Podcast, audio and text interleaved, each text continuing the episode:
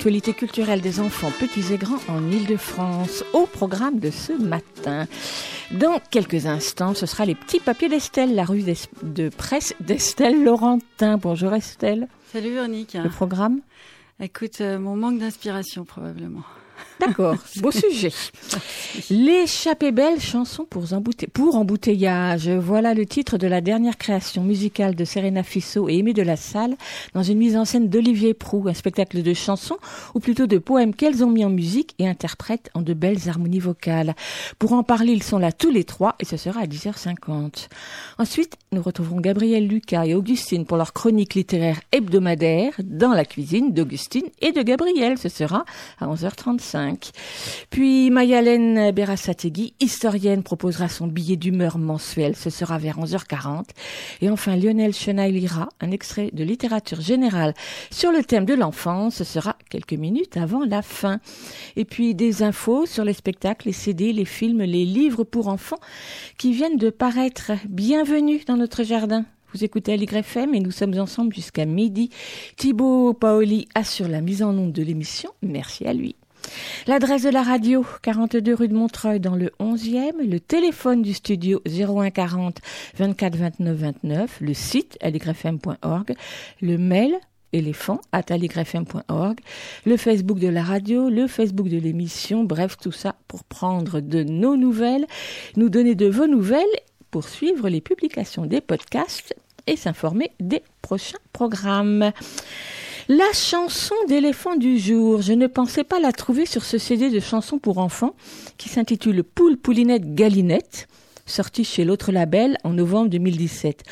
Non pas tant à cause du titre de la chanson, un pingouin qui fait de la musique, et donc a priori pas aisé de savoir qu'on y trouve aussi un éléphant, mais plutôt à cause de son interprète, Peter Elliott, car Peter Elliott, jusque-là, m'était surtout connu comme auteur-illustrateur pour enfants, édité par les éditions Pastel à l'école des loisirs, où il a signé une trentaine d'albums drôles et enlevés depuis 1994, mais aussi des BD et des magazines. Et le voici donc, auteur, compositeur, interprète, un CD de cinq titres, qui est donc son premier opus pour les enfants. On écoute donc un pingouin qui fait de la musique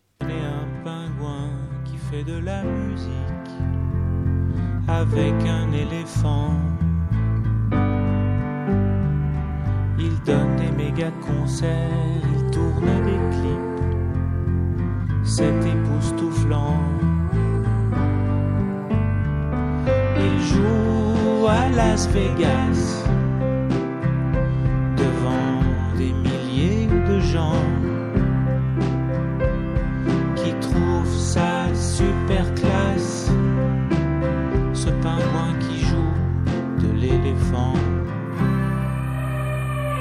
Pour jouer de l'éléphant, on dirait qu'il suffit de souffler dedans.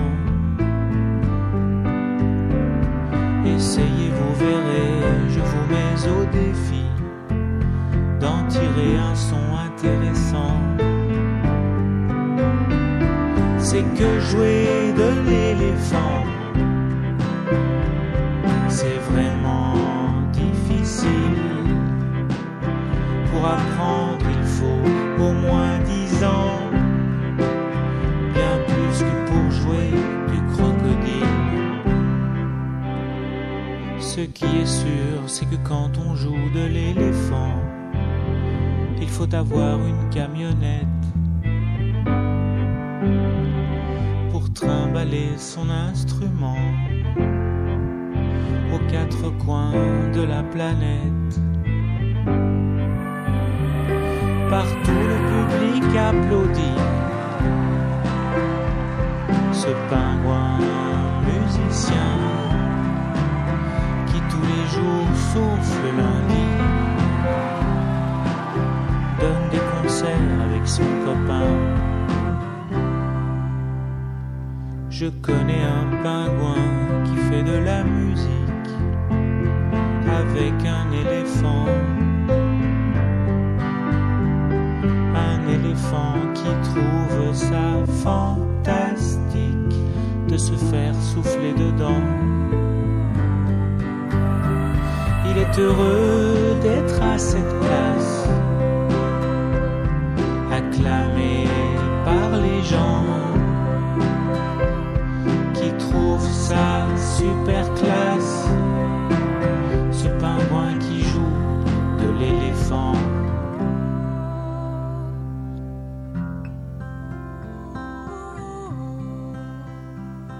c'est bien vrai que c'est super classe. Ce pingouin qui joue de l'éléphant.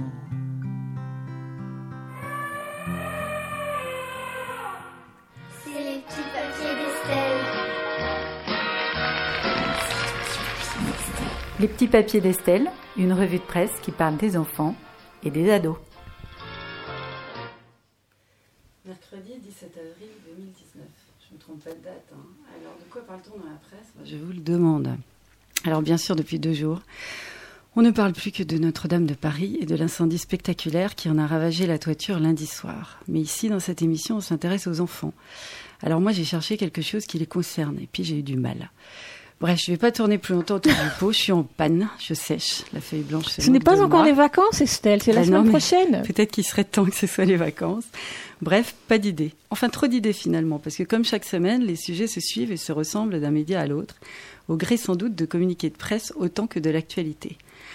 Alors on a eu les trottinettes, une salve de papier a priori déclenchée par l'envoi aux journaux d'une étude, enfin d'un communiqué, adressé par un groupement d'assureurs, et puis euh, celui aussi concernant un projet de redevance de la ville de Paris pour les loueurs des dites trottinettes. Alors dans le Parisien, ça a donné trottinette, vélo, scooter en libre service à Paris, c'est le bazar, ou bien dans 20 minutes au même moment, Paris redevance stationnement. La mairie s'attaque aux trottinettes en libre service, etc., etc. Je suis bien sûr en bonne parisienne de plus de 50 ans.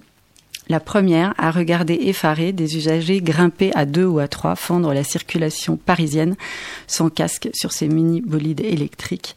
Mais bon, les articles sur la bagarre entre mairie et opérateurs, c'est l'inspiration zéro.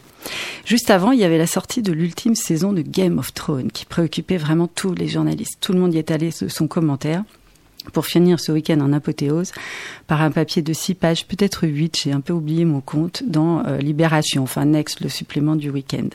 Avec un titre alléchant, Game of Thrones, saison 8, épisode 1, cet article dévoile les éléments clés de l'intrigue. La lecture est à vos risques et périls.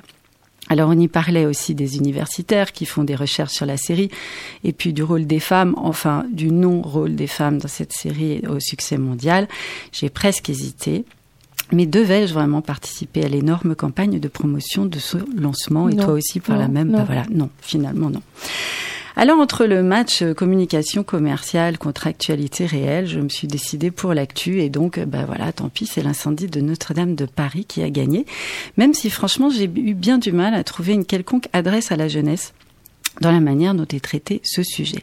C'est le site Actualité qui m'a donné une sorte de solution. Elle s'appelle Victor Hugo. Car à pleine les flammes léchaient-elles l'aiguille restaurée par Viollet-le-Duc qui, que déjà se profilait la silhouette du grand homme, lui aussi trésor national français. Le titre d'actualité, c'est Vendre le livre de Victor Hugo pour rebâtir Notre-Dame, un appel aux libraires. Comme bien d'autres en France ou ailleurs, Amandine Ardouin, libraire à Senlis, et son confrère de la librairie Michel Fontainebleau ont suivi impuissants le combat des pompiers contre les flammes. Ce matin, ils ont décidé d'appeler au don à leur manière, céder leur marge sur les ventes du classique de Victor Hugo Notre-Dame de Paris, et c'est à suivre sur hashtag un livre pour Notre-Dame. Alors c'est une riche idée car on lit dans l'Express que le roman de Victor Hugo Notre-Dame de Paris est en tête des ventes sur Amazon. L'incendie de Notre-Dame de Paris a des conséquences surprenantes. Le roman éponyme de Victor Hugo est numéro un des ventes mardi sur la plateforme Amazon donc. Et le monde de revenir du coup sur les liens Notre-Dame-Victor sur grand écran. Ça s'appelle Notre-Dame, prisonnière d'un rôle écrit pour elle par Victor Hugo. La cathédrale parisienne, dont l'essentiel de la carrière hollywoodienne est dû donc au roman de l'écrivain. Alors depuis la naissance du cinéma, cette permanence de la cathédrale est un axiome de la fiction en vertu des pouvoirs visionnaires de Victor Hugo, qui avait à la fois pressenti la métamorphose de Paris et la résistance que lui opposerait la cathédrale. Abri de Quasimodo ou arrière-plan des des amours aux rêveries d'expatriés venus d'outre-Atlantique, Jane Kelly, Gary Grant ou Owen Wilson. Elle reste, nous dit l'article, cantonnée généralement au rôle assigné par le roman de Victor Hugo. Et BFM TV remonte un peu plus loin encore dans l'histoire et nous dit que l'écrivain a quasiment sauvé la cathédrale. Menacée d'abandon au XIXe siècle, Notre-Dame de Paris fut en partie sauvée par Victor Hugo. Ce roman est un plaidoyer pour défendre les édifices du Moyen Âge et Notre-Dame de Paris, nous explique Adrien Goethe. Alors, euh, dans les médias jeunesse, eh bien, le grand homme et la grande dame sont aussi fort présents et fort reliés. C'est France Info qui l'affirme. De Victor Hugo à Assassin's Creed, Notre-Dame de Paris est une grande inspiratrice des arts et de la culture. Et hop, comme il faut bien que je tombe finalement sur un média jeunesse à la fin de cette chronique, sans aucun son aujourd'hui. Je suis désolée, j'ai perdu ma clé USB. Ça m'a fait penser à une chaîne YouTube encore une, avec laquelle je vais conclure. Elle crée des uchronies, une activité entre fiction et jeu qui consiste, comme vous le savez tous bien sûr, à modifier un élément historique du réel pour imaginer à partir de ce point comment le monde aurait pu évoluer. Alter Is, c'est le nom de cette chaîne, dédiée au scénario, et donc dédiée au scénario d'histoire alternative, du chrony et d'anticipation. Elle invite ses abonnés à proposer leur scénario. C'est plutôt du jeu qu'un cours d'histoire finalement. Et donc, euh, de si l'Atlantide avait vraiment existé à si c'était les Romains qui avaient découvert l'Amérique, on s'amuse assez de cet univers historico-fantaisiste et plein d'humour. Moi, j'aime beaucoup celui où il se demande à quoi aurait ressemblé la Gaule si un village gaulois détenant vraiment la potion magique avait existé? Il est plutôt assez euh, appétissant celui-là. Alors ce serait pas étonnant que la chaîne Alter Is s'occupe bientôt de concocter une petite fiction après tout sur Notre-Dame et Victor Hugo. En tout cas, moi j'aimerais bien. Et puis je vous propose qu'on se quitte en résistant fermement aux trottinettes sur les chaussées parisiennes avec un bon vieux vélo et le fatidique moment où on en retire les petites roulettes chantées par Benabar. On écoute le vélo de Benabar et à la semaine prochaine. Merci.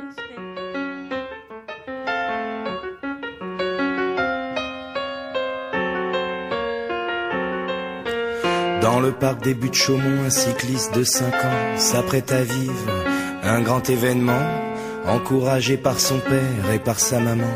Il va faire du vélo comme les grands, il empoigne son guidon c'est parti pour le grand frisson. Sans les petits trous qui stabilisent, va falloir qu'il improvise. Notre équilibriste s'élance sur la piste. Il tombe.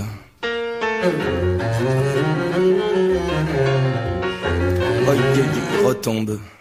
Les paumes incrustées de gravier, ça fait mal et puis ça pique, c'est surtout vexant de tomber en public.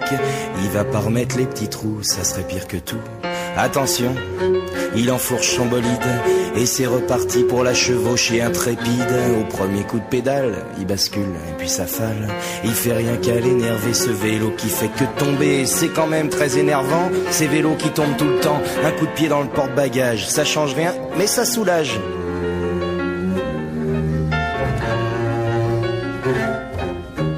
Sermon des parents, c'est vilain de faire des colères. Il faut être patient et avoir un bon caractère. Mais s'énerver c'est légitime, faut se faire respecter des machines. Avec mon scooter, je connais les mêmes déboires. Quand il démarre pas, je lui donne des coups de casse dans les phares. Alors ce gosse, faut pas le gronder, c'est le vélo qui a commencé. Il s'élance dans la descente, maintient le cap avec adresse. Il dévale la pente, tanguer se redresse et prend de la vitesse. Les jambes à l'horizontale, le guidon tremble, il vibre. Il sautille sur la selle, mais garde l'équilibre. Il veut faire coucou de la main et se vautre un peu plus loin.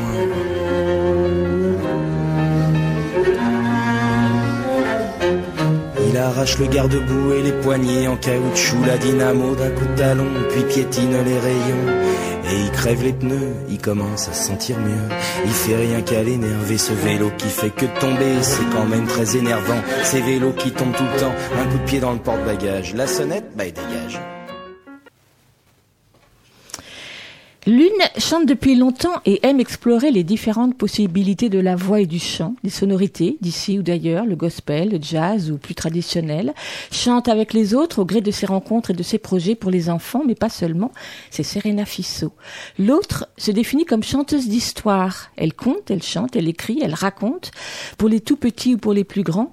Et son parcours s'inscrit dans les arts du récit depuis son enfance et particulièrement depuis le début des années 90. C'est Aimé de la Salle.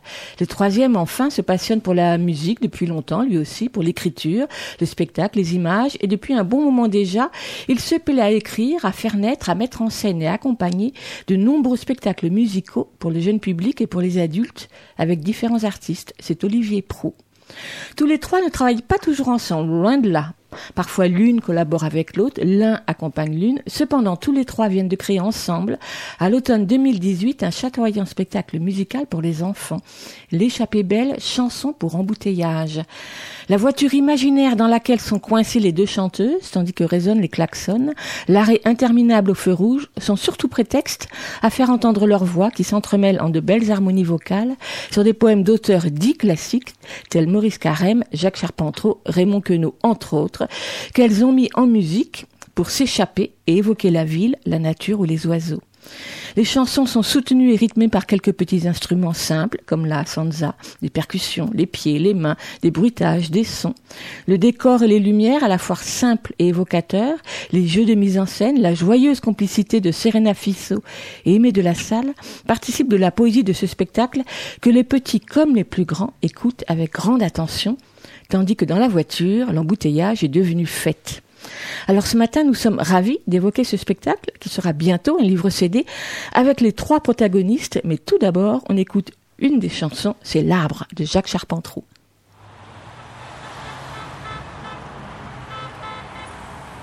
Perdu au milieu de la ville, l'arbre tout seul, à quoi sert-il? Perdu au milieu de la ville, l'arbre tout seul, à quoi sert-il?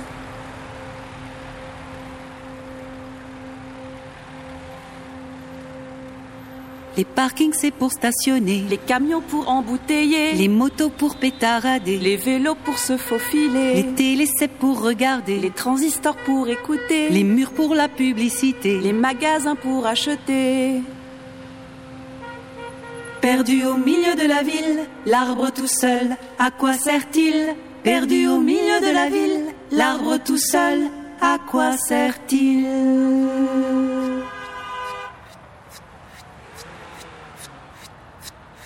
Les maisons c'est pour habiter, les bétons pour embétonner, les néons pour illuminer, le feu rouge pour traverser, les ascenseurs c'est pour grimper, les présidents pour présider, les montres pour se dépêcher, les mercredis pour s'amuser.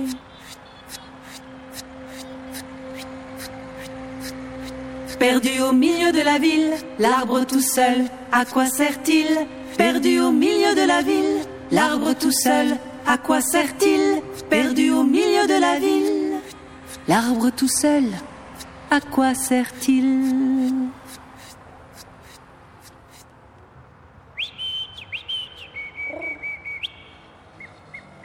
Il suffit de le demander à l'oiseau qui chante à la cime. Il suffit de le demander à l'oiseau qui chante.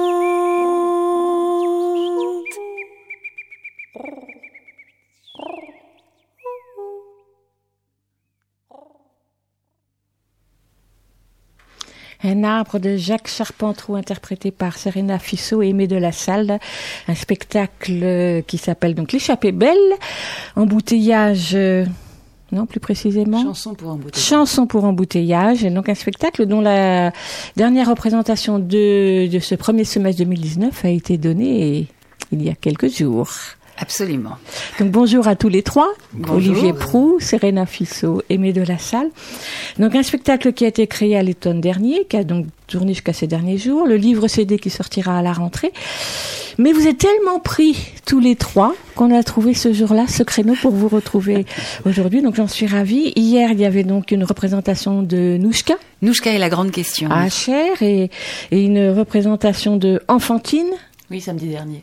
À Arnouville. C'est ça, un salon salle. Mm. Donc voilà, donc du coup, je suis ravie de vous avoir tous les trois. Alors avant de parler du spectacle, j'aimerais bien que vous présentiez plus précisément tous les trois, plus précisément que je ne l'ai fait en tout cas, et dire un peu ce qui vous relie tous les trois pour ce spectacle. Alors je vais demander à chacun d'être présenté par les deux autres. Vous voyez ce que je veux dire? Ah, l'exercice. Donc demandez par exemple, euh, ben, tiens, comme c'est le seul homme, demandez à Serena et à Aimé de présenter Olivier Prou. Alors je vais commencer. Voilà. Parce que avec Olivier Prou, cela fait maintenant quelques années que nous travaillons ensemble. Euh, on s'est rencontrés pour d'une île à l'autre.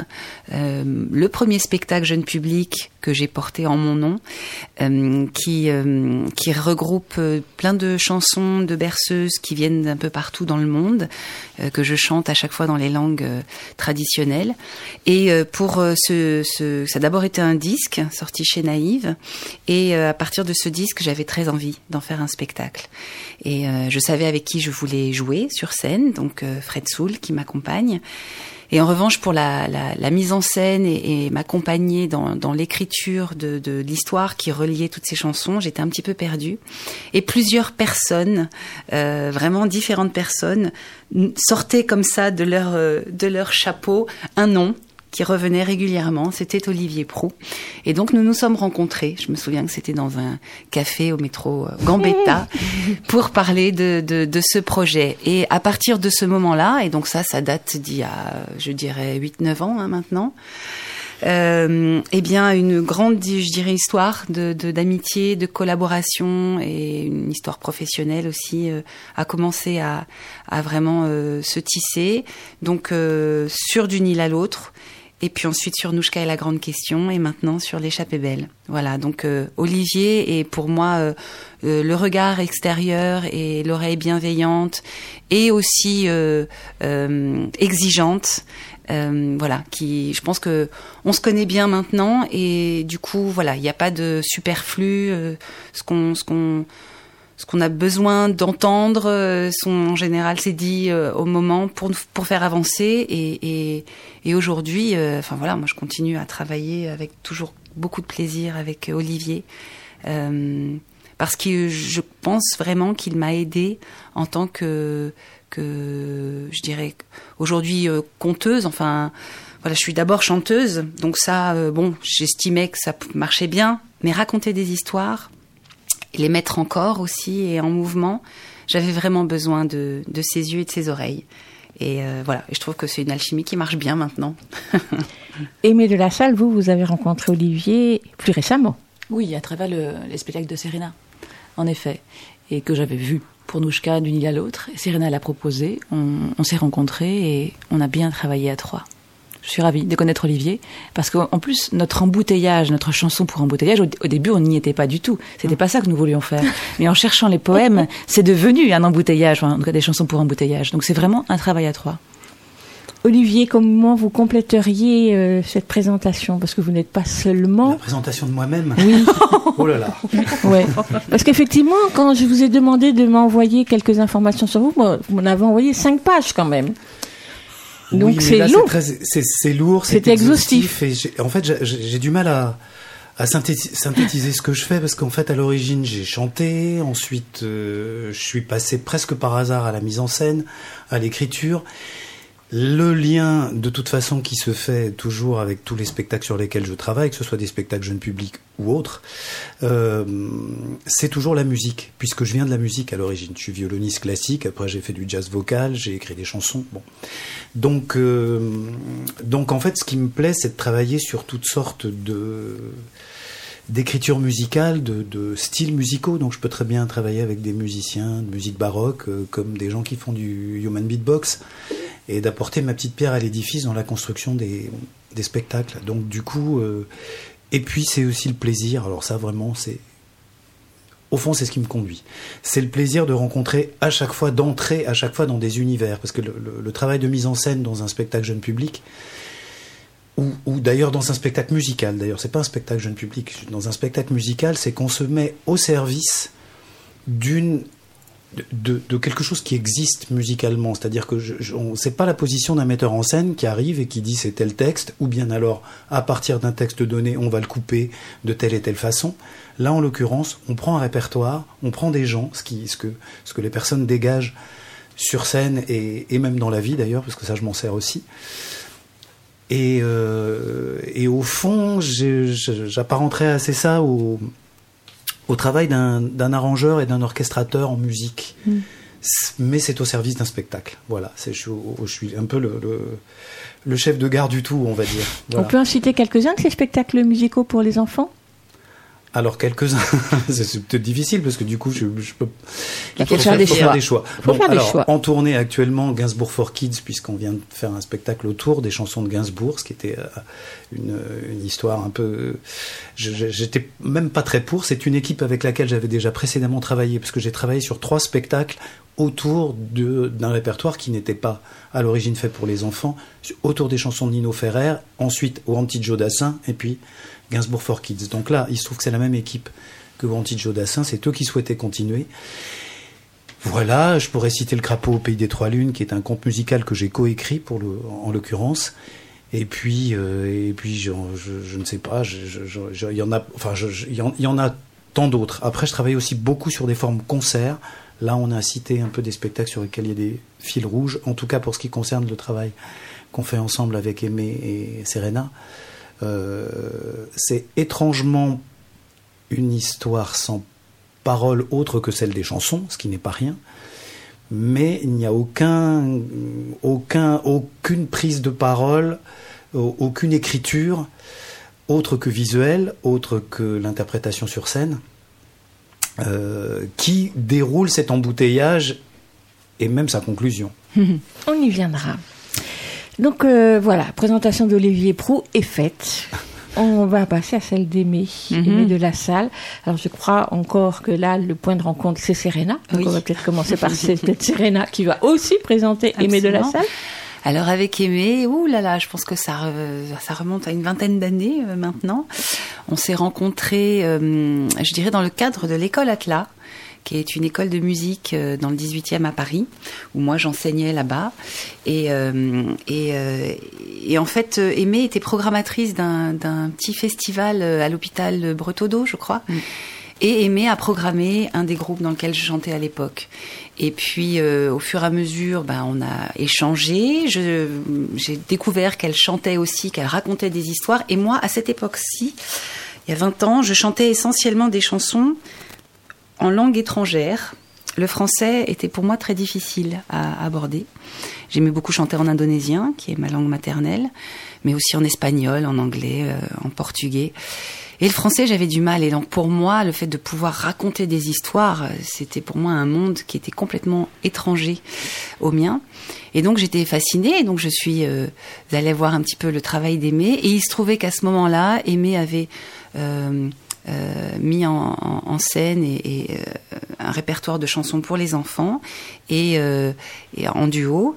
Et sa partenaire euh, était partie sur d'autres chemins et donc elle cherchait voilà, une partenaire en l'occurrence, et elle m'a proposé. Et donc c'était Enfantine. Voilà. Et, euh, et, donc on a, voilà, on a répété et on s'est rendu compte que nos voix, il y avait quelque chose d'assez même troublant pour, euh, pour elle et pour moi, parce que nos deux voix, sur certaines fréquences, se mélangeaient tellement que même nous, on n'était plus capable de savoir mm. laquelle des deux avait chanté euh, tel mot, tel... Euh, voilà, c'était euh, vraiment une...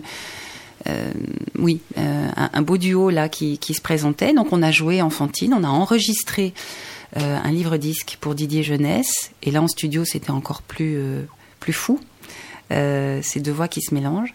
Et puis après, il y a eu, je dirais, euh, un long, un long passage euh, où on a, on a plus trop joué. Puis ensuite, on a eu envie de refaire d'autres spectacles. Donc voilà, on a refait des petites formes euh, courtes, juste à deux, sans, sans oreilles et sans yeux extérieurs, jusqu'à ce que, il y a à peu près un an et demi, deux ans, on se dit, hey, allez, on recommence, on se refait plaisir, on, on remonte à un spectacle. De quoi ça pourrait parler? Et bon voilà, de fil en aiguille, euh, l'échappée belle, chanson pour embouteillage, euh, est née. Voilà. Olivier, qu'est-ce que vous rajouteriez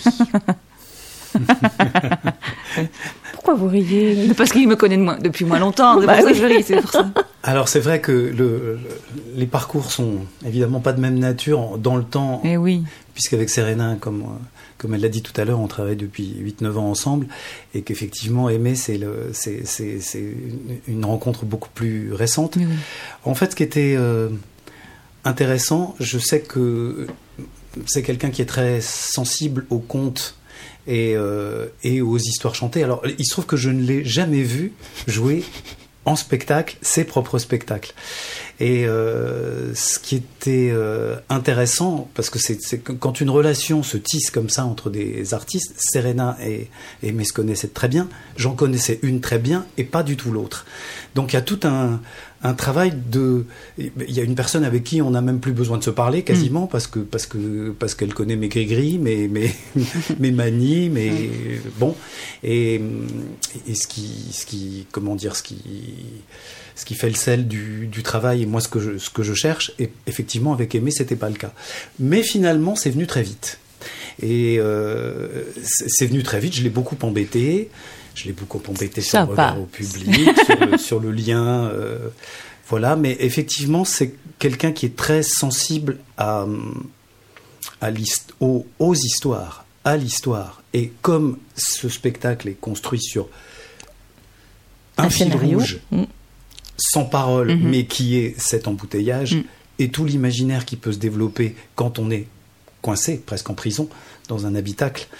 C'était très intéressant de, de voir comment, à la fois, alors en fait tout, le- tout le travail qu'on, qu'on a fait sur ce spectacle, c'est euh, Serena parlait tout à l'heure presque de leur euh, gémellité vocale, Mm. mais en fait, moi mon travail, c'était de faire en sorte que justement elles soient deux personnes tout à fait distinctes alors que vocalement elles sont proches. Donc, euh, donc voilà. Donc après, avec, euh, j'ai, j'ai, j'ai plutôt euh, travaillé sur l'ironie, sur, sur peut-être même des, des choses un tout petit peu burlesques Mm. chez, chez Aimé, alors qu'elle allait chercher assez naturellement des choses dans la douceur. Et je l'ai, je, je- je l'ai un peu enquiquiné là-dessus. Je, c'est ça? Tu ne te trompes pas. Voilà. Aimée de de la salle, Merci, vous, dé- vous définissez comme chanteuse d'histoire. Oui. J'adore cette formule. Ah Elle ah, elle merci. Elle est très très jolie. Euh, on va quand même rajouter que vous êtes tombée dans le conte euh, toute petite. Je suis née dedans. Mon père est conteur, oui. Mais oui. C'est la tra- Je suis issue d'une tradition orale. Mon père, en fait, a, a un des fondateurs du renouveau du conte en France, il y a 40, 45 ans Bruno de la Salle. Voilà. Qui ne connaît pas Bruno de la Salle Oui, certains ne connaissent pas. C'est un- un- C'était un, petit monde à l'or- à l'origine et puis qui s'est Dans le milieu du conte. Dans le milieu du conte, voilà. Et après, maintenant, il est beaucoup plus grand. Donc, je suis née dans tout ça. Et lui, il récitait des- et toujours des, des récits épiques. Donc, c'est des, récits chantés, comme les troubadours, les aèdes. Donc, euh, c'est chanter des histoires. Mais il y a les conteurs traditionnels. Il sait raconter les, les histoires traditionnellement, lui-même aussi, comme tous les conteurs traditionnels. C'est-à-dire qu'ils improvisent sur une histoire cadre. Moi, je ne sais pas improviser en parlant. Donc, moi, je- tout est par cœur. C'est pour ça que je dis chanteuse d'histoire, parce qu'une chanson, c'est par cœur, ça raconte une histoire. Mais je peux raconter une histoire qui dure un quart d'heure. C'est pour ça que j'ai voulu me définir comme telle et pas comme conteuse. Mais donc, dans vos spectacles, euh, vous mêlez de façon très serrée les deux. Toujours. Toujours. Alors, j'ai regardé un peu sur votre site et il y en a un, une qui m'a particulièrement plu, Oui. c'est Sissoko. Ah Et Sis- Sissoko, c'est très particulier parce que je ne la chante plus du tout. Et je l'ai enregistrée à l'école Atlas avec un, un ami que nous avions qui était euh, musicien, chanteur. Et il m'a dit, Aimé, j'aimerais qu'on écrive une histoire, une chanson ensemble. Il m'avait donné quelques petits trucs et j'ai écrit, j'ai écrit cette histoire et lui a fait la musique. Et on l'a enregistrée en une seule fois, une seule prise d'ailleurs, à l'école Atlas. Et Guillaume Honoré. Guillaume Honoré, en effet, merci pour le, pour le nommer. Et euh, bah, merci de dire ça parce que je ne la chante plus, mais je l'aime beaucoup. Bon, on peut l'écouter sur le site, elle est en entier, En donc effet. c'est formidable. Oui, je la laisse libre parce qu'elle est vraiment, elle est belle en effet. Oui, oui, mais je ne la chante pas. Elle existe que comme ça sur ce site euh, enregistré. Alors donc venons-en à l'échappée belle. Vous Oui. avez dit tout à l'heure, Aimé, je crois que entre euh, le projet tel qu'il existe aujourd'hui et le point de départ, il y a eu euh, plusieurs chemins qui avaient été empruntés. Comme toujours, quand on veut monter un spectacle, sauf si vraiment on a des idées très précises au début. Euh, et puis on était d'abord à deux et après à trois avec Olivier. Donc c'est vraiment une notre alchimie à trois. Mais j'ai oublié, dis donc. Oui. Je suis allée tellement vite, là. Moi, j'ai envie de parler du spectacle, j'ai oublié. Serena Mais oui, Serena. Il faut présenter Alors, Serena. bien évidemment. Quoi qu'elle en ait déjà dit pas mal. hein. Oui, c'est ça. Donc, euh, moi, je vais demander à Olivier, puisque c'est une his- Non, en fait, vous êtes toutes les deux une histoire ancienne avec Serena. Donc, je ne sais pas vrai. à qui donner la parole en premier. Bon, alors, à Amy. D'accord. Bah, c'est toujours cette école-là qui était là où je t'ai rencontré. Tu donnais des cours, mais je prenais pas de cours avec toi. Mais j'avais enregistré des chansons. En fait, tu sais, je t'avais écouté chanter dans Bassabé, mais j'ai enregistré des chansons de mon répertoire et je t'ai demandé de m'accompagner. Et quand on a enregistré, on entendait nos deux voix vraiment ensemble. C'est ça qui est, qui, qui est notre rencontre. Absolument. Et depuis, on est restés amis et, et, et reliés avec tout euh, notre notre réseau parisien. Mhm. C'est Serena, quoi. Et puis surtout, complètement, une chose incroyable, c'est que j'ai grandi à Chartres. Et je vivais dans, au musée de Chartres. Ma mère était conservateur de musée. Ses grands-parents vivaient en face du musée de Chartres.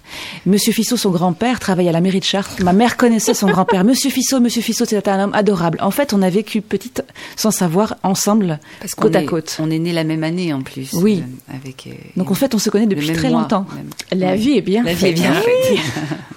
Olivier. Alors, ce que je pourrais dire par rapport à Serena, c'est une chose assez rare d'accompagner. Ça arrive, bien sûr, mais c'est une chose assez rare d'accompagner quelqu'un dans son parcours, en tout cas vis-à-vis du jeune public, euh, pendant 8-9 ans. Et on a travaillé sur trois spectacles. Serena, on a parlé un, peu- tout à l'heure, effectivement, euh, elle chantait tout un tas de choses. Le, le premier spectacle d'une île à l'autre était construit autour de berceuses du monde entier et notamment indonésiennes. Euh, et il fallait passer à la narration. Donc on a travaillé ensemble, mais à l'époque, ça peut paraître anecdotique, mais ça ne l'est pas. Sur ce spectacle-là, elle chante encore avec un micro à la main, un pied de micro ou alors en mouvement. Et on est, j'allais dire, sur pas sur un code concert, mais tout de même encore un peu. Voilà. C'est une histoire, mais c'est euh, quand même, on a les les pas les artifices, mais le, matériel de concert, de, scène. Quand on est arrivé à Nouchka, je lui ai dit, tu sais, je crois qu'il faudrait passer au micro HF. Elle m'a dit, mais c'est... Et je, raconte ça parce que c'est pas la seule artiste avec laquelle j'ai rencontré ce passage-là, du micro à la main au micro qu'on ne voit plus. Elle m'a dit, mais je ne vais jamais savoir faire ça, je suis chanteuse. Et, euh, et c'est un grand bouleversement. Je l'ai vécu sur un autre spectacle, euh, un, trio euh, irlandais qui chantait des chansons autour de la guerre 14-18, vue de l'Irlande, qui est une histoire qu'on ne connaît pas du tout. Et c'était un père et ses deux fils, enfin ils sont toujours vivants. Et, le père avait toujours chanté de la musique traditionnelle depuis, depuis, de- depuis toujours, et c'est un homme de 60 ans. Et il m'a dit, je ne peux pas faire ça. Et puis il y est venu, et maintenant, c'est presque quand il se trouve derrière un pied de micro qu'il dit Mais j'ai l'impression d'être empêché vis-à-vis du public. Et avec Serena, on a, il y, a- ce parcours en fait de la chanteuse vers la conteuse, du passage des berceuses en toute langue au français, et puis avec maintenant ce- cette échappée belle, euh, là un travail qui est un travail qui est au fond moins proche d'elle, puisque les berceuses, elle les avait choisies. Nouchka, c'est une histoire qui part de ta propre histoire, même si c'est une, une, une, une écriture de, Collective. de- collective, oui, c'est ça, avec David Sien, Ouais. sur Nouchka, qui, qui s'est inspiré de l'histoire de, de Serena. Et là, cette fois, c'est un choix de poème. Et, euh, et c'est une histoire de fiction. Et, et ce parcours-là, en fait, on l'a fait ensemble. Elle s'en sort bien dans tous les cas. Serena, quelque chose à ajouter? Quelque chose à ajouter. Euh, je dirais que dans mon parcours, euh, en effet, les langues étrangères ont été très importantes. Euh, et le français aujourd'hui est pour moi maintenant complètement. Enfin, je peux, je peux, je peux plus m'en séparer. Et c'est pour moi très très important de pouvoir passer justement de la voix parlée à la voix chantée. Et je ne peux plus dissocier la voix parlée de la voix chantée. Voilà. Et je prends beaucoup de plaisir à le faire. Euh, donc ça, pour moi, c'est très important. Et je dirais que dans le travail euh, euh, qu'on a fait là avec l'échappée belle, il y a une notion en plus qui se rajoute, c'est l'importance du non-verbal. justement. Et c'est toute la richesse du spectacle vivant. C'est que là, on, signifie énormément de choses à travers nos gestes, à travers euh, nos mimiques.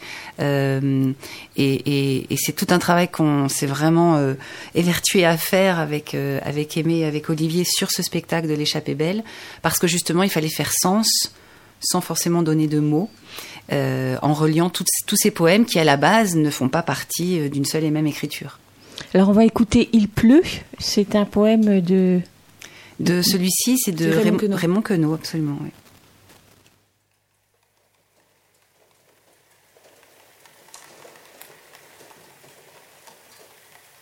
Averse, averse, averse. Aux pluies, aux pluies, aux pluies. Goutte d'eau, goutte d'eau. Parapluie haut, parapluie haut. Averse, averse, averse.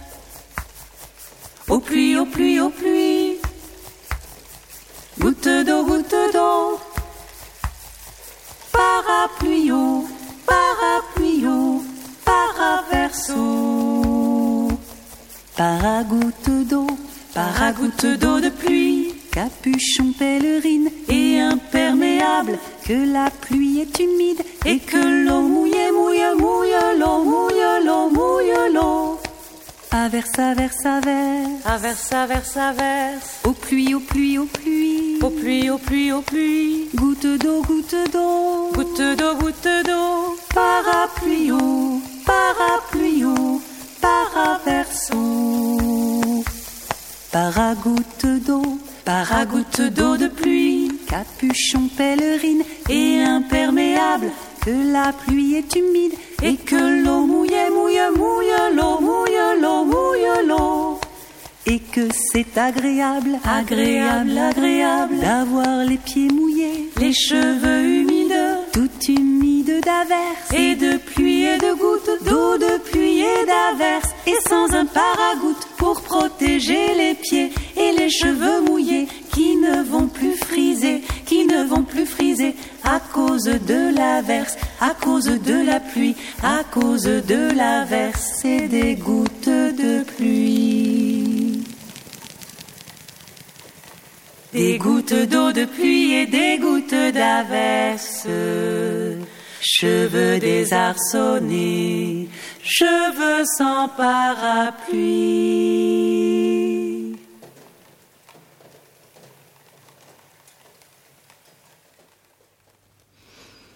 Serena Fissot Aimé de la Salle qui chante Il pleut, un poème de Jacques Charpentreau. Jacques Charpentreau. Non, Raymond Queneau. Raymond Pardon. Oulala. pas du tout. Oh là là. Oula, les Non, aficionados ont, ont vu leur poil se hérisser. Euh, donc, extrait de L'échappée belle. Euh, dans ce spectacle de chansons, il y a à peu près une quinzaine, Quinzaine, de poèmes donc euh, qui composent L'échappée belle, qu'on a déjà présenté en, en grande partie. 15 poèmes, il y en avait combien au départ sur la table? Ah, oh, je dirais bien une cinquantaine. Avant de pouvoir faire notre choix, on est passé par euh, différentes étapes. Et les éta- mais l'étape première, c'était, je ne sais plus si vous l'avez précisé. On l'a pas évoqué parce que c'est Oui. un peu loin et ça n'a absolument rien à voir. Donc je ne sais pas s'il faut l'évoquer. Ce qui compte c'est le résultat quand même. Mais euh, mais on est passé par une autre phase aussi d'autres poèmes, une autre succession d'autres po- poèmes mais qui étaient trop gentils, trop trop trop beaux, trop lisses. Qui racontait autre chose. Voilà. Ouais. Et donc euh, ouais, mais après voilà, c'est cette autre euh, quand même l'avant-dernière phase c'était celle-ci. non Mais c'est aussi que l'idée de l'idée de cet embouteillage est, est arrivée, s'est imposée Mm. à nous en cours de route. À partir de quelques poèmes, moi, il me semblait que justement réunir un ensemble de poèmes et de poètes et, et donc d'écritures qui n'étaient pas euh, faites pour être réunies dans un premier temps. Il fallait qu'elles puissent être reliées par un fil, moi ce que j'appelle un fil rouge, bon, appelons ça comme ça, Euh, et, euh, et que cet embouteillage, donc du coup, puisse être tout de même évolutif. C'est-à-dire que au début, un embouteillage, on, on sait tous ce que c'est, on peut être coincé sur le périphérique, on rêve tous de quitter notre voiture et on peut pas. Qu'est-ce qu'on fait? Qu'est-ce qui se passe dans l'imaginaire? Moi, ce qui m'intéresse en tout cas dans ce spectacle-là, c'est c'est qu'est-ce qui peut se passer dans la tête des enfants, et pas seulement des enfants, Mhm. d'ailleurs des parents aussi, parce que c'est très, très étonnant de voir à quel point ce spectacle a un impact Mm. sur, Sur les, les parents. adultes. Dans, Mm. les, dans les représentations euh, euh, familiales, parce qu'il y a évidemment des représentations scolaires, mais dans les, moment- dans les représentations familiales, on sent très bien qu'il y a une espèce d'identification, parce que tout le monde connaît ça. Tout le monde connaît cette situation. Et donc, du coup, qu'est-ce qui peut se passer à partir de ce qu'on observe, à partir de la buée sur les carreaux, à partir de, de ce qu'on observe à travers les- les vitres, un arbre, des choses très simples autour de soi Comment on peut s'échapper Comment on peut, euh, com- comment l'imaginaire peut nous permettre d'aller ailleurs Donc, une fois que cette, euh, cette, cette trame s'est imposée, il fallait trouver les poèmes qui nous permettaient d'évoluer à l'intérieur de cette situation. Donc c'est pour ça qu'on a dû en chercher plein, Mm, plein. et on s'est arraché les cheveux Mm. Oui. parce qu'il y avait on, on se disait tiens ce serait ce serait intéressant qu'on ait l'impression d'être dans un aquarium à un moment donné. Que, que- que la, la situation s'inverse que ce soit des gens à, de à l'extérieur de la voiture qui observent ce qui se passe dedans. D'où mes Bref, poissons. d'où les poissons. donc voilà donc on- c'est peut-être pas celui qui nous a donné plus de mal mais en tout cas il y en a eu quelques uns comme ça qui euh, qui, qui, qui qui nous ont donné du fil à retordre parce qu'on on avait la situation et on a commencé à, on a cherché des poèmes en fonction d'une situation dont on avait besoin.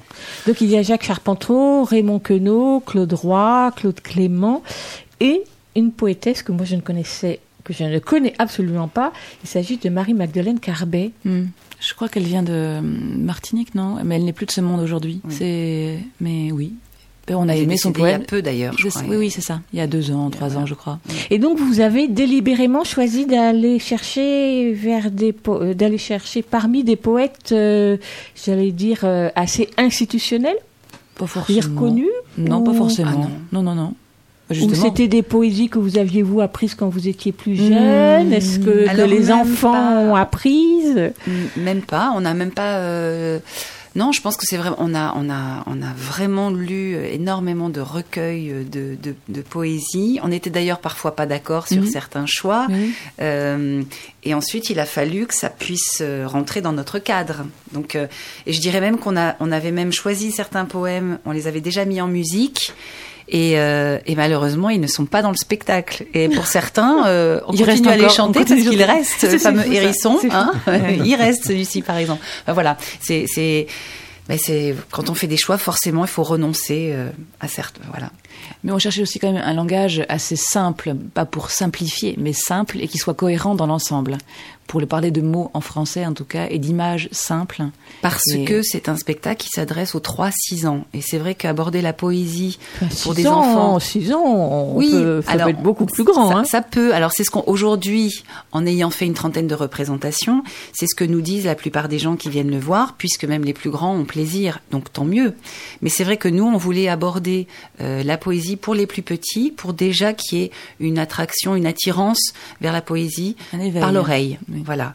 Avant d'entamer la lecture de poèmes. Et que met bien en relief votre jeu sur scène et la scénographie et la mise en scène, euh, du fait qu'on évoque cette voiture dans laquelle vous êtes enfermé, mais cette voiture, elle n'existe pas en vrai. Absolument. Donc c'est comme si, et ça, les petits... Que signifie? Ils- Ah oui. Ah bah y a pas de problème. Ils rentrent dedans très très bien. C'est, c'est, on s'est posé la question à un moment donné, Mm. euh, notamment avec la personne qui était chargée de la scénographie, qui est en fait qui a, qui a fait quelque chose de très très épuré. Flore Mais- Dupont. Fleur Dupont, voilà. Et, euh, et à un moment donné, on s'est dit est-ce qu'il faut signifier le pare-brise? Est-ce qu'il faut qu'on ait un cadre? Moi, j'étais pas très chaud par rapport à ça, parce que justement, les enfants jouent avec rien, Mm. avec l'espace. Il suffit qu'ils soient assis sur une chaise et mettent les mains sur un volant imaginaire et ils y sont. Donc, en fait, c'est exactement ce qu'on fait. Euh, Enfin, ce que, ce que Aimé et Serena font. Mais, euh, et, et quant au poème, alors, poète institutionnel, oui, ils sont euh, inconnus, mais par contre, ce ne sont vraiment pas les poèmes les plus connus. Non, Et ça, Il y a une chose clair. qui nous fait plaisir, parce que, je, parce que ça n'est. c'est- que quand le spectacle se termine, euh, Serena et Aimé annoncent et disent quels sont les auteurs des poèmes. Mais jusque-là, et ça, tous les adultes sont sortis systématiquement en nous disant ça, on avait l'impression que c'était des chansons et on ne savait même pas que c'était des poèmes. parce que comme ce sont des écritures qui quand même datent de différentes époques, même si c'est tout de même c'est à peu près sur un siècle. Bon, donc effectivement, c'est pas une écriture très ancienne, mais quand même, euh, il est question dans un des poèmes de Saint-Doux. Bon, aujourd'hui, euh, le Saint-Doux, les enfants savent plus trop ce que c'est. bon, et hum, sur sur la petite épicerie mm. de de Maurice Carême. Oui, oui. Donc il y a, parfois des références dans ces poèmes qui sont euh, plutôt des références des années 40 euh, dans l'univers euh, du quotidien. Mm. Et, et, ce qui est amusant, c'est que globalement, enfin, on s'est assez, on s'est, on s'est quand même débrouillé pour que on ait la sensation que ça se passe ici et maintenant, aujourd'hui, et que ce soit pas un récital de poèmes un peu poussiéreux. Et c'est pour ça que rien n'est indiqué sur l'affiche. c'est une surprise en fait. Oui, oui. Oui, oui, que vous, vrai, puisque vous dites à la fin du spectacle, donc vous dites quand même bien que c'était un spectacle de poésie, mais on laisse. Alors ce spectacle va devenir également un livre CD qui va mm. paraître à la rentrée aux éditions des Braques. Mm. Donc là, vous allez bien devoir mettre les noms des poètes. Ah bah, oui, absolument. Et les écrire, oui, oui, dans leur intégralité, euh, euh, tels que les auteurs oui. les ont écrits parce que nous dans la dans, dans ce qu'on a fait en chanson parfois on s'est permis de répéter certains vers pour en faire des refrains euh, chose que euh, les poètes euh, à l'époque ne n'avaient pas fait. Donc avec les autorisations voilà on, évidemment des, des, ayants droit on, on s'est permis ça.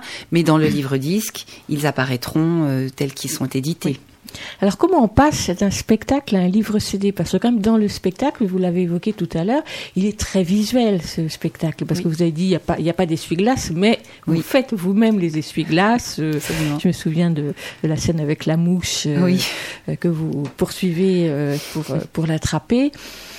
entre autres, et puis tous les, tous les jeux de lumière et les jeux d'ombre, etc. Donc, il y a une, une magie qui est dans le spectacle. Comment on la retrouve sur un, sur un livre CD alors pour l'instant, on a enregistré cinq titres, euh, euh, dont certains que vous avez ici là déjà fait euh, entendre. on doit entrer en studio à la fin du mois pour enregistrer les dix prochains, et c'est ça va être tout, toute la difficulté justement de retranscrire ce qui se passe sur la scène, mais c'est un autre objet puisque en effet euh, il n'y aura que le son pour traduire tout ça. Mais Donc, il y a l'image et le travail de Soline voilà, quand même. Et son imaginaire à elle. J'allais y venir. C'est-à-dire que c'est un livre disque. Et c'est vrai que les illustrations hmm. de Soline Gary vont apporter euh, aussi une nouvelle façon de voir les choses. Donc c'est assez, c'est proche du spectacle, mais ce sera quand même très très différent. Est-ce qu'Olivier prouve va y glisser son grain de sel ou là, non, il n'a plus, là, il n'a plus sa place?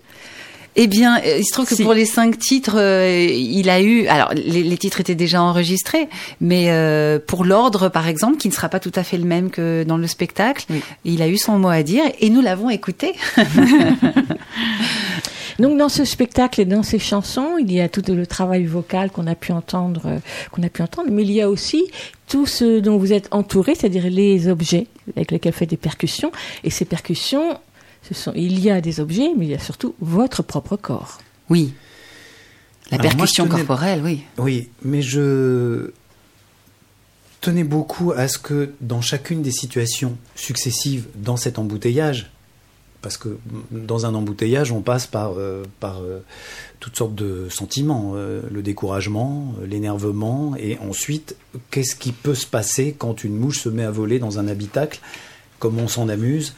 Comment, quand, quand il y a beaucoup de buée sur les carreaux, on, oh. peut s'amuser à dessiner sur les, sur les vitres, ce qui se passe. et moi, je tenais beaucoup à ce qu'il y ait un imaginaire aussi morceau par morceau, c'est-à-dire mm. que chaque petite scénette successive, au cours de chacune de ces, de ces petites scénettes, il se passe chaque fois des choses différentes sur le plan gestuel, sur le plan euh, corporel, donc du coup. Oui.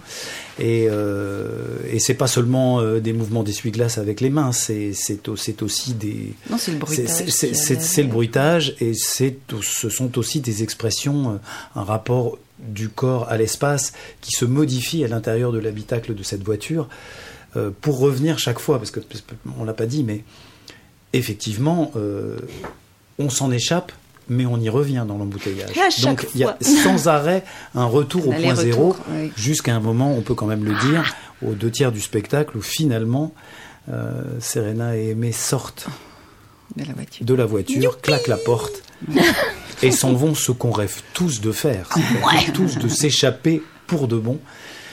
Et dans ça, le disque, c'est tout ça, à il- fait jouissif, presque plus pour les parents que pour les enfants. Le fait de sortir, oui. Je, juste rajouter que dans le disque, cet aller-retour euh, sera aussi présent euh, par euh, la bande son. euh, Ah oui, qui sera présente, D'embouteillage, voilà, qui sera présente. Et puis il y aura peut-être aussi euh, d'autres instruments qui seront invités dans le disque. Euh, il, est, il- est réalisé par Vincent Perani, qui va nous aider justement à, à, à passer de la scène au studio Mhm. et qui va nous accompagner aussi pour certains titres. Euh, voilà, donc euh, à découvrir en septembre. On va écouter donc une troisième chanson de ce futur livre CD et déjà spectacle, CB Poisson, qu'on évoquait tout à l'heure.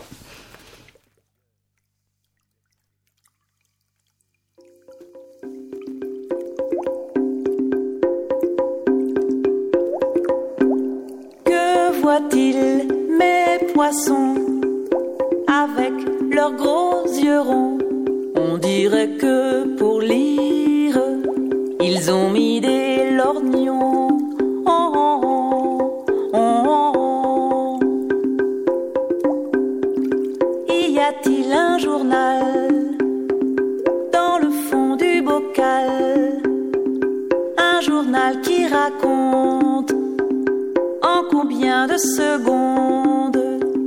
il croit à chaque ronde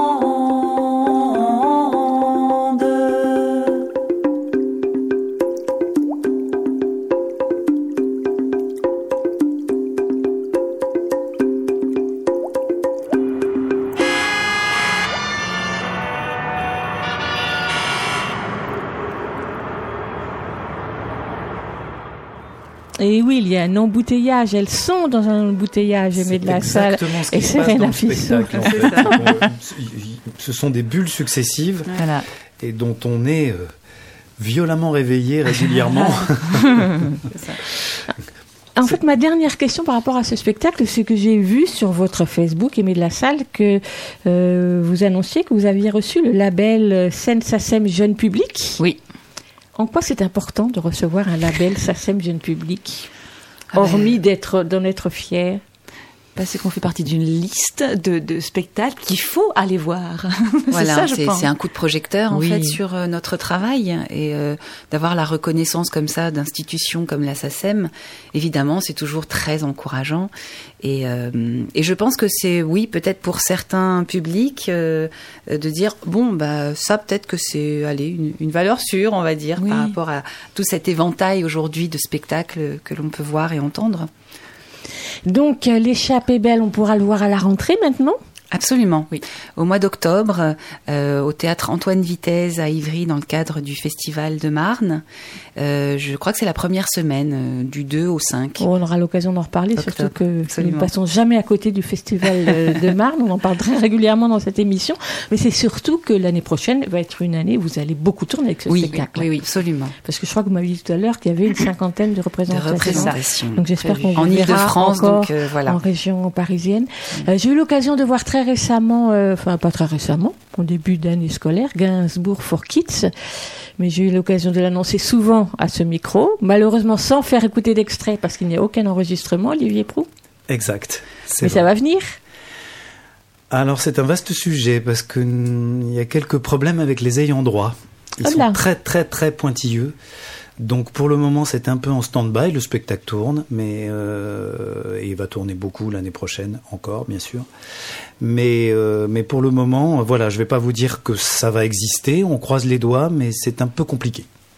Nouchka et la grande question, c'était une des dernières euh, Représentation de la- de l'année hier, 2019. on a joué en effet à HR pour la saison. En tout cas, c'était la dernière. Je croise les doigts pour qu'il y en ait d'autres euh, dans les dans les mois à venir. Euh, Nouchka et la grande question, ça reste un livre disque magnifique, euh, illustré par Soline Gary et sorti euh, Au label dans au la label forêt. dans la forêt. Absolument. Et Enfantine continue de tourner. Toujours, en duo ou en solo. Absolument. Mais j'aimerais remercier quand même Victory Music, notre maison de production, qui quand même a fait beaucoup et toute son équipe. Parce que pour l'échappée belle, c'est nous trois, mais c'est Victory Music aussi.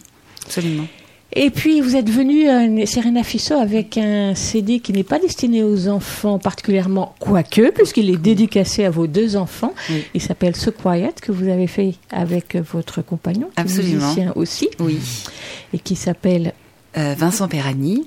Voilà. qui est donc un florilège de chansons que vous chantez euh, en famille. Exactement. Voilà, c'était un projet euh, que j'avais en tête depuis euh, quelques temps maintenant, et avec la naissance de notre deuxième enfant, pour moi, ça s'imposait. Je voulais absolument que toutes ces chansons que l'on chante en famille avec beaucoup de plaisir, et qui ne sont pas forcément des chansons destinées aux enfants, puissent être gravées.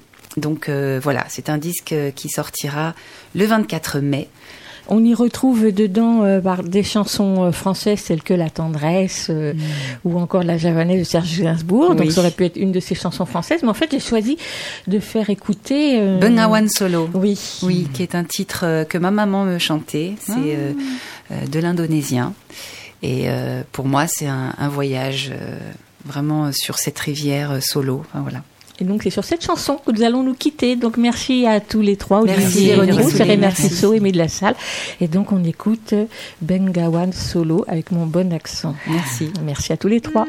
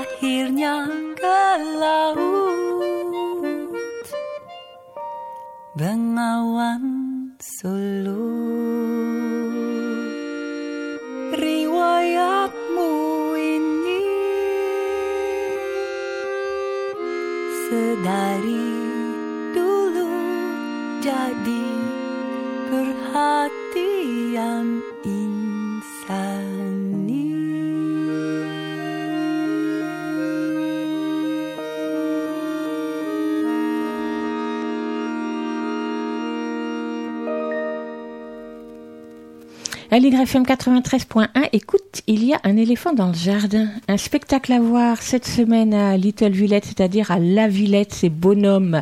C'est le titre du spectacle du, conteur Julien Taubert, dans une scénographie de l'illustrateur Vincent Godot, une, scénographie faite de carton, tout en couleur, qui se transforme au fil du récit et des manipulations du conteur sur une bande son de marimba et de carton traficoté. Bonhomme, il n'est pas plus grand que le pouce, il ne possède rien, il est heureux, sage, débonnaire, il aime plus que tout observer le colleur d'affiches du centre commercial. Un jour, son cœur se laisse envoûter par une image de papier glacé. Il abandonne sa maison de carton et se rend au palais Choucroute pour affronter l'épreuve de roi et de bourreau tranche-tête. C'est donc l'histoire de Bonhomme, qui est aussi un album d'ailleurs édité aux éditions du Seuil. Un spectacle malicieux pour les enfants dès 7 ans et donc à l'affiche de Little Villette cet après-midi et samedi prochain à 15h et vendredi à 19h. Nous avions découvert, j'avais découvert ce spectacle dans sa forme simple, c'est-à-dire sans musique et sans lumière il y a trois ans. Mais cette fois-ci, il y aura sur la scène de Little Villette et musique et lumière. Augustine a presque 11 ans et dévore les bouquins. Gabriel, son père, lui aussi passionné par les livres jeunesse, anime La Maromo, un site consacré à l'actualité du livre jeunesse. Il adore également faire la cuisine. Et c'est d'ailleurs dans la cuisine qu'Augustine et Gabriel aiment se retrouver pour parler de leur lecture. Depuis le début du printemps, ils nous en font profiter. Donc voici, dans la cuisine d'Augustine et de Gabriel, une chronique mitonnée et enregistrée après l'école, à l'heure du goûter. Dans la cuisine d'Augustine. Et de Gabriel. C'est moi, je suis rentrée de l'école. C'était bien ta journée? Oui, Ah, tu tiens, on va prendre le goûter. Tu lisais un livre hier soir? Oui, j'ai lu un carnet pour deux, tome 2. Ma soeur est amoureuse. Et ça parle de quoi? Ça parle de deux sœurs jumelles dont leur mère va avoir l'idée de leur acheter un carnet presque intime, mais pas vraiment. Et du coup, elles vont écrire chacune un peu une page. Et c'est à chaque fois c'est une histoire. Le, premier le premier tome, je sais plus ce qui se passait, mais il y avait une histoire. Et là, c'est bah, elles vont vouloir rechanger leur chambre, tout dé- redécorer. On peut lire le deuxième tome sans avoir lu le premier? Oui, il n'y a pas des histoires qui se suivent. C'est un peu une histoire euh, séparée. C'est écrit par qui, tu m'as pas dit Sophie Dued. Ah, je- j'avais lu des livres d'elle il y a longtemps. C'est assez rigolo, non Comment elle écrit C'est plein d'humour en général. Oui. Et puis il y a une façon d'écrire un petit peu parlée, non Pas dans celui-là Euh, oui, il y a genre des. hum, Elle écrit des mots différemment. des Ah oui, c'est vraiment comme un carnet, quoi. Comme si Oui. c'était vraiment leur carnet. On a l'impression de lire leur carnet, d'accord. T'as un passage que tu peux lire, me lire ou Euh, oui. Vas-y. Dimanche 3 mai, 22h17. Page de Zoé.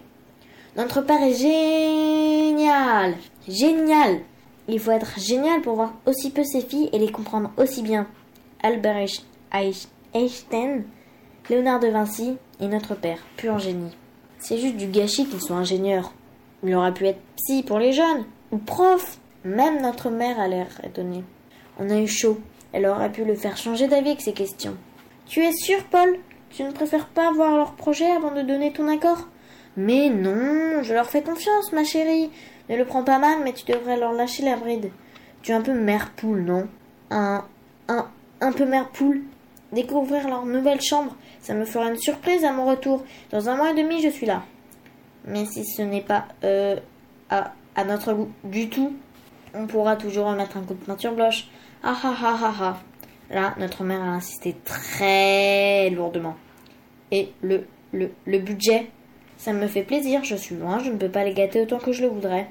Je suis certain qu'elles ne sauront pas jeter l'argent par les fenêtres. N'inquiète pas, papounet, le jeter par les fenêtres, c'est pas le projet. Bah, moi, j'ai lu un livre beaucoup moins rigolo aujourd'hui. C'est ça, tu vois. Il est beau, hein Ouais. Ça s'appelle Fritz. C'est l'histoire d'un éléphant. C'est une histoire vraie. C'est un album. En fait, il y a des pages entières de texte, tu vois. Ah oui, il y a beaucoup de textes. Ouais, il y a beaucoup, beaucoup de textes. Donc, c'est comme un roman illustré, on va dire. Et donc, c'est l'histoire vraie d'un éléphant qui est né en 1800, euh, 1870 en Inde et qui a été enlevé euh, à sa famille euh, très tôt pour euh, bon tu vois là déjà le- la première illustration il est, Oula. on voit bah oui oui sa, sa maman se fait tuer tout de suite. C'est vraiment dur hein, c'est une histoire qui est très dure. Il est attaché enfin il est fouetté enfin il y a des scènes vraiment vraiment vraiment dures Mais c'est une, enfin, c'est une belle histoire, oui, c'est une belle histoire, et ça rappelle un peu le, le, destin des animaux dans les zoos, etc. C'est assez militant, hein. c'est pour, euh, pour montrer euh, que les animaux sont mis en liberté et pas enfermés, quoi. C'est magnifiquement illustré, tu vois, les illustrations sont superbes, euh, ce qui permet un peu d'adoucir le texte, même si les illustrations sont dures aussi. En fait, l'éléphant, il a fait partie du, cirque Barnum, qui est un cirque très connu. Il y a eu un film, tu, le verras dans quelques années, parce que tu es un peu trop petite, qui s'appelle Frix, qui est, tiré de ce cirque-là. Et c'était un cirque qui était assez horrible, où il, exposait des humains, etc. Par exemple, je peux te lire un, un, passage, un petit passage, tu vas voir. Donc c'est tout au début, ça, en fait. Ma vie. Je suis né en Inde en 1870 au nord de Calcutta. Une vie d'abord libre et paisible, passée auprès des miens et de ma mère. Une belle vie qui ne dura qu'un an. À peine le temps pour moi d'atteindre le mètre de haut. Quand les hommes décident de capturer un éléphant, tous montent des chevaux sombres, sauf un. Son costume est blanc, comme sa monture. Il est désigné pour attirer la matriarche, notre chef, et l'entraîner dans une poursuite désespérée. Les cavaliers sombres galopent derrière elle. Quand l'un d'entre eux est suffisamment proche, il saute de son cheval et lui tranche le tendon d'Achille d'un coup de sabre. Surprise, la matriarche fait face à ce nouvel assaillant, tournant ainsi le dos à l'homme blanc qui lui tranche l'autre jarret. Elle vacille, s'écroule. Les hommes l'achèvent d'un coup de fusil. J'ai tout juste un an. La panique est totale. Au sein de la harde qui se disperse, nous fuyons dans tous les sens. Je suis bientôt seul et perdu. Les hommes ont lâché leurs chiens, féroces, qui m'encerclent, la gueule ouverte et les babines retroussées. Les chasseurs me font chuter en enlaçant une de mes pattes avec une sangle de cuir. On m'attache ensuite à un tec. Je suis épouvanté, j'appelle de toutes mes forces ma mère. Elle m'entend, je la vois qui charge mes agresseurs. Bang Ils l'abattent d'un coup de fusil. Cette détonation sonne la fin de ma vraie vie. Ouais, mais vraiment, je te le conseille quand même parce que, alors, faut par moment, c'est faut avoir le cœur bien accroché, hein, parce que parce qu'il y a des scènes très dures dans, le bateau, notamment euh, les animaux qui meurent tous les uns après les autres. Mais c'est une belle histoire et puis c'est une histoire euh, vraie. Et comme je te dis, c'est aussi pour prendre conscience du destin des animaux dans les eaux. Ça te tente? Ça a l'air bien, mais ça a l'air très triste. Ouais. Bon, alors on échange? Ok.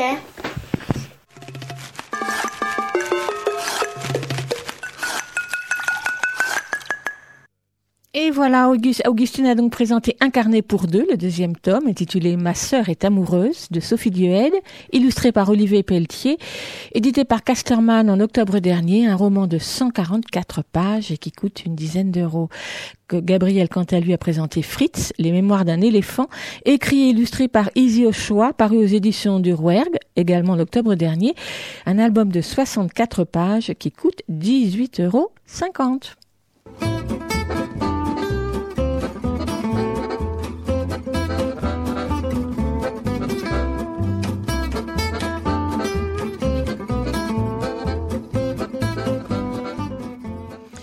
Mayalène Berasategui, bonjour. Bonjour. Alors une chronique, un petit coup de gueule, ça va être sur quoi ce matin? Euh, Ça va être sur euh, l'autorisation de sortie du territoire des mineurs. Vous allez voir, ça a l'air un peu technique comme ça, mais en fait ça pose des vraies questions humanistes.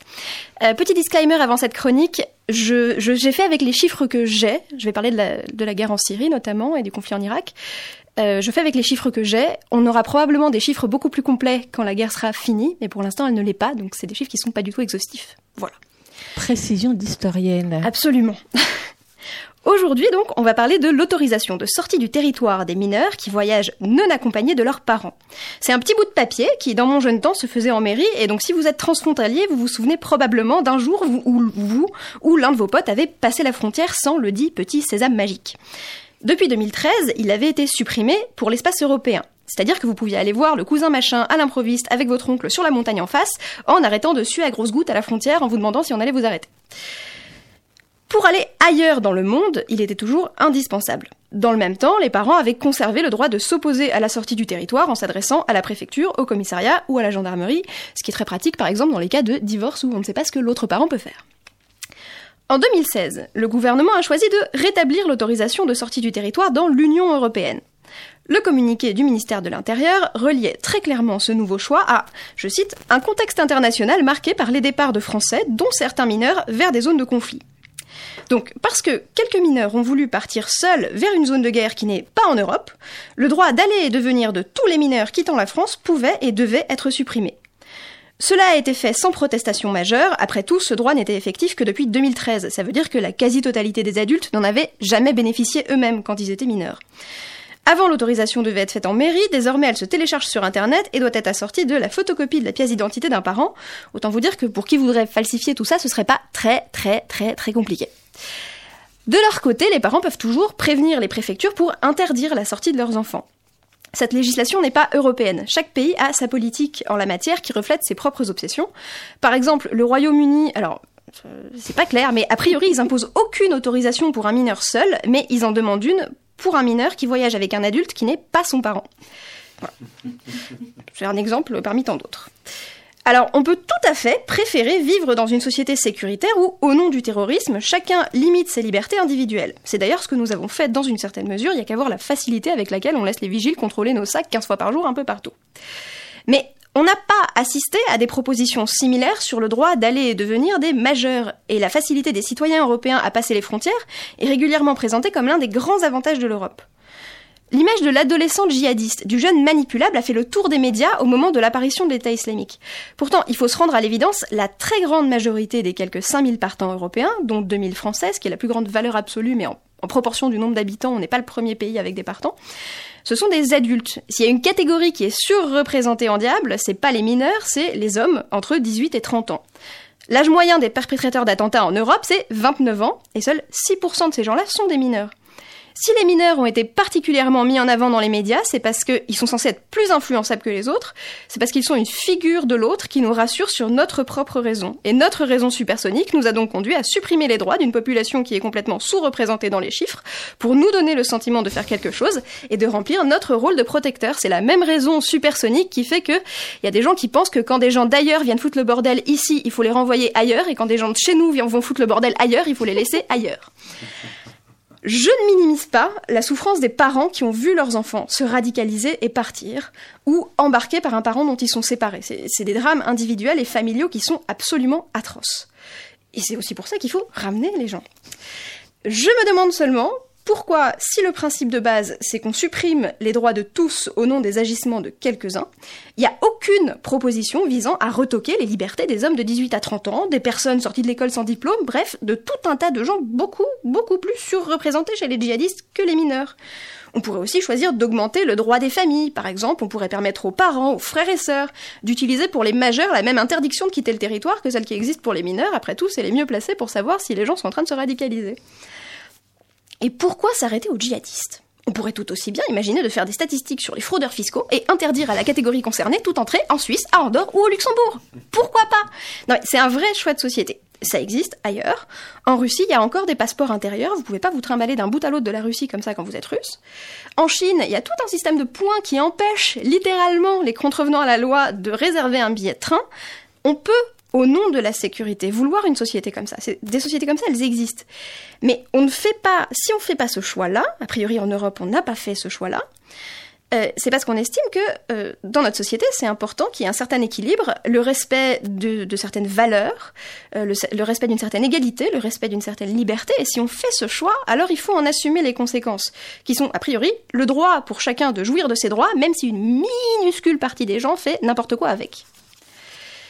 C'est d'autant plus important que parmi les mineurs présents dans les zones de combat, tous n'ont pas choisi d'arriver en Syrie ou en Irak. Il y a tous ceux que leurs parents djihadistes qui auraient signé toutes les autorisations de quitter le territoire du monde ont sciemment emmenés dans des zones de guerre. En 2016, d'après la DGSI, ils étaient environ 400, les deux tiers venus avec leurs parents, le dernier tiers né sur place. À titre de comparaison, en 2017, d'après le procureur antiterroriste François Moulin, il y avait dans les zones de combat 28 combattants français de moins de 15 ans. Au nom de la protection des mineurs, on a supprimé leur droit d'aller et venir seuls en Europe, mais on n'a jamais limité les droits des enfants embarqués par leurs parents. On n'a pas dit les enfants, tous, ne peuvent temporairement plus quitter l'espace européen ou, se, changer de pays en Europe, ou les enfants ne peuvent plus entrer dans des pays qui servent de passage vers la Syrie et l'Irak, parce que vous comprenez, si on laisse passer tous les enfants, bah, il y a d'autres enfants qui vont mourir là-bas. On n'a donc jamais supprimé le droit d'un mineur si ça supposait de supprimer avec le sacro-saint droit d'un parent électeur à décider pour son enfant. Quand on voit aujourd'hui qu'il y a des débats sur le retour de ceux de ces enfants qui sont encore vivants, et sur l'arrivée de ceux qui sont nés là-bas, Quand on voit que des pays envisagent de créer des apatrides mineurs pour la seule raison qu'ils sont les enfants de leurs parents et qu'ils sont polytraumatisés, quand on ne s'interroge pas sur ce qui nous a manqué comme société, comme État, pour protéger des concitoyens, mais qu'on se demande ce qu'ils seraient susceptibles de nous prendre à nous s'ils revenaient, on mesure toute l'ampleur de ce qui est au mieux de l'ignorance et au pire une hypocrisie absolument criminelle.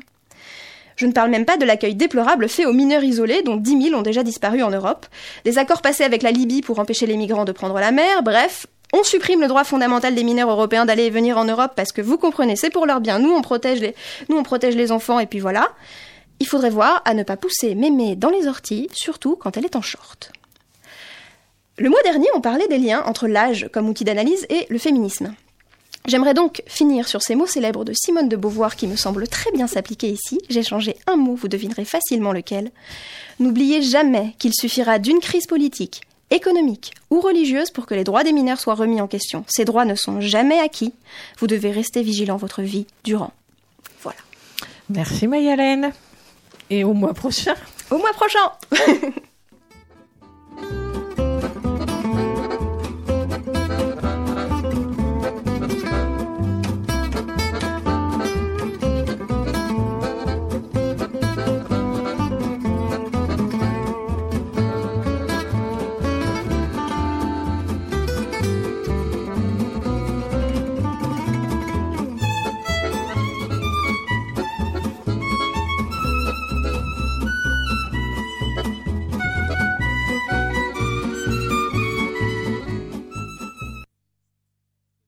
je vois dans tes yeux d'enfant que je deviens con, tout petit tellement je suis grand,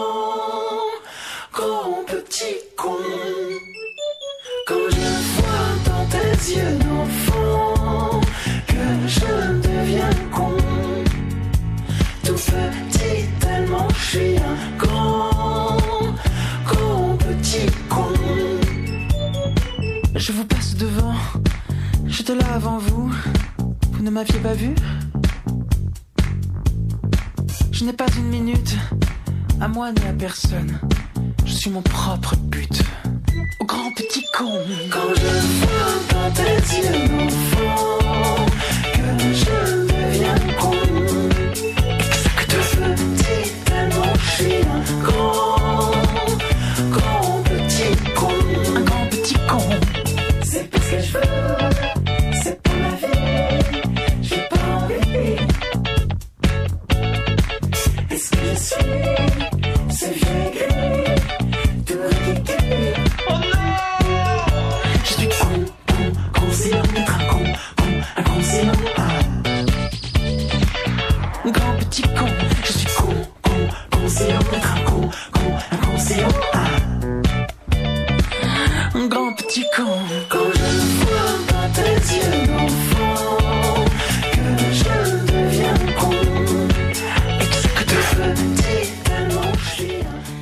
pas écouter jusqu'au bout Mathieu Chédid chanter Grand Petit Con, mais bon, on l'entend sur toutes les réseaux, sur toutes les radios en ce moment, donc. euh, donc euh, voilà, on l'écoutera en, plus longtemps la prochaine fois. Bonjour Lionel. Bonjour. Il faut te laisser du temps pour faire la lecture d'un extrait d'un roman de littérature générale sur le thème de l'enfance qui aujourd'hui s'intitule Alors, ça s'intitule Le diable emporte le fils rebelle. C'est un livre de Gilles Leroy qui vient tout juste de sortir, enfin il y a quelques mois, mais je crois vraiment très récemment.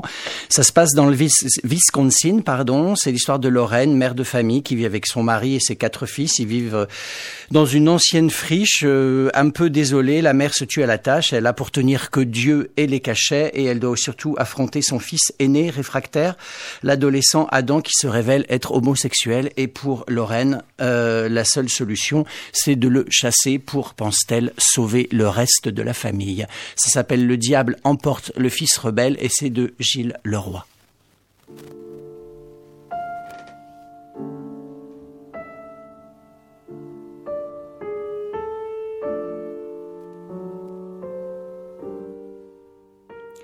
Chacun irait de son côté. Lui, il allait partir en camp d'été, seul comme un grand. De notre côté, on prendrait la caravane, moi, Fred, les jumeaux et bébé Benji, tous les cinq entassés. On ferait la route des lacs et des casinos indiens. On nagerait, on bullerait, on jouerait aux machines à sous. J'en avais bien besoin après mon accouchement. Quelques jours sans drame ni esclandre. Il bouillait de rage, ça crevait les yeux, à l'idée qu'on emmène ses frères et pas lui. La vieille caravane, lui seul avait le droit d'y monter. Pour une fois, on peut le comprendre, disait Fred en faisant ses yeux mélancoliques. Dans son esprit, c'est sa roulotte, c'est le nid de son enfance, du temps où on n'était encore que tous les trois. À sa place, moi aussi, je serais jaloux. On ne l'envoyait pas au bagne, non plus, mais dans une jolie colonie près des chutes Manitou, au nord de l'État, pas loin du Grand Lac. Une ambiance éclaireur qui aurait dû lui plaire comme à tous les garçons, avec au programme escalade, canoë et un minimum de messe. Il observait les photos du lieu quand soudain il a plissé les yeux d'un air bizarre. Il est allé chercher une carte, a repéré l'emplacement du camp, puis il a sorti sa calculette de sa trousse, et dans la minute qui suivait, les jérémiades ont cessé. On l'a déposé le soir, juste avant les vêpres, comme le règlement le demandait. Il nous a embrassés sagement et on a repris notre route. Au petit matin, la caravane dormait quand le téléphone de Fred a sonné. L'escroc avait disparu. Le directeur du camp nous demandait de revenir au plus vite. Il s'était éclipsé au milieu du dîner, quittant le réfectoire pour un besoin pressant, et personne ne l'avait revu. Euh, on a pensé qu'il profitait des derniers rayons du soleil pour explorer les abords du camp. Voilà ce qu'ils ont prétendu. Le gosse avait filé droit devant lui dans une forêt inconnue, et personne ne se rappelait son existence. N'importe quel enfant, normalement constitué, aurait rebroussé chemin à la tombée de la nuit. N'importe quel énergumène aurait craint de croiser un ours, un loup, un crotal des bois.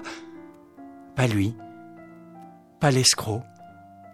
Il a erré, tenant dans une main la vieille boussole dont Fred avait omis de lui dire qu'elle était pétée, et dans l'autre main une lampe de poche tombée à plat en moins d'une heure. Plus d'eau dans sa gourde, et rien d'autre à manger que les deux paquets de biscuits qu'il avait emportés de chez nous. C'est une voiture qui a klaxonné en le voyant zigzaguer au milieu d'une piste. Les yeux pris dans les phares, il a dû se croire traqué, il a bondi en bas du talus et s'enfonçait de nouveau dans la nuit. Merci Seigneur. Merci d'avoir mis sur sa route cette garde forestière qui a stoppé son pick-up et sorti sa torche. Tu vas où, petit? L'adresse griffonnée ne ressemblait à rien, et pourtant, en entendant le nom, la femme s'était marrée. Ce vieux sorcier de Halle, c'est la colline en face, pile devant ton nez. Sans le savoir, il devait tourner autour depuis un bon moment. Fred n'a pas été long à deviner qui son fils allait rejoindre. Il avait juste du mal à concevoir la préméditation, comment le plan avait pu germer puis mûrir dans sa tête malade pour qu'il se sente capable de marcher vingt bornes à travers bois seul avec les étoiles, les moustiques et la faune. Il appelait la cabane, ça sonnait dans le vide. Au bout d'une heure, on a compris que la ligne du vu avait encore été coupée. Fred s'est résolu à demander l'aide des flics, puis on a refait la route dans l'autre sens.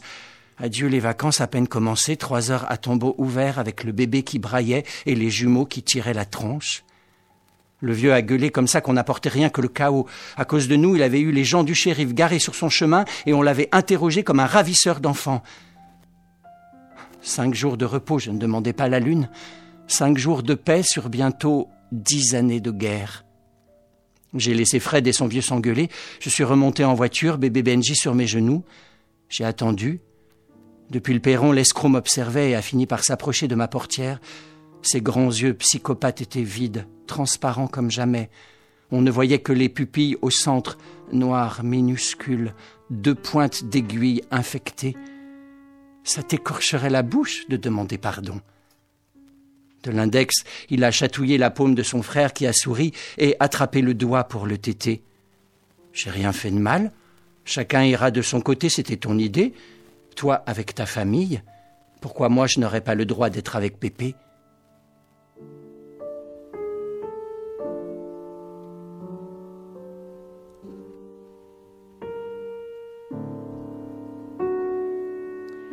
Le diable emporte le fils rebelle de Gilles Leroy, paru aux éditions Mercure de France en 2019. Il est tout neuf ce roman. Merci Lionel.